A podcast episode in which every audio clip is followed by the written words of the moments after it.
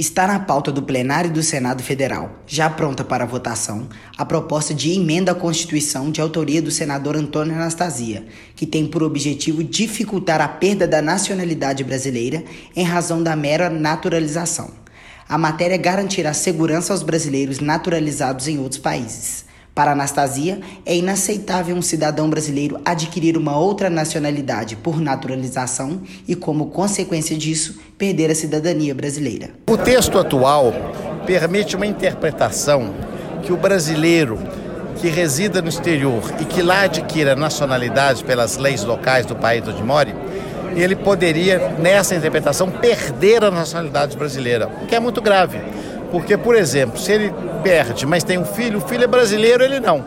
Ele volta ao Brasil, é barrado no aeroporto enquanto o filho entra. Então isso é um despropósito. Não há país do mundo que adote um critério tão rígido. Porque, na verdade, muitas vezes, esse brasileiro adquire a nacionalidade do outro país por questões profissionais. É um jogador de futebol, é um operário, é um médico, é um professor, é uma pessoa que foi trabalhar no estrangeiro e acaba se beneficiando da legislação estrangeira.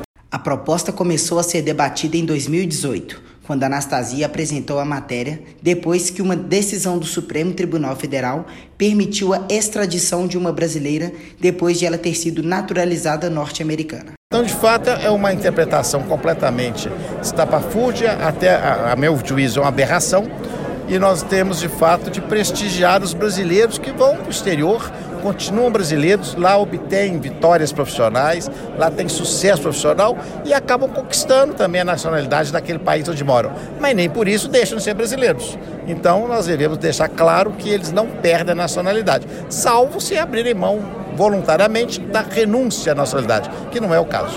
A proposta será analisada e votada em dois turnos no Senado.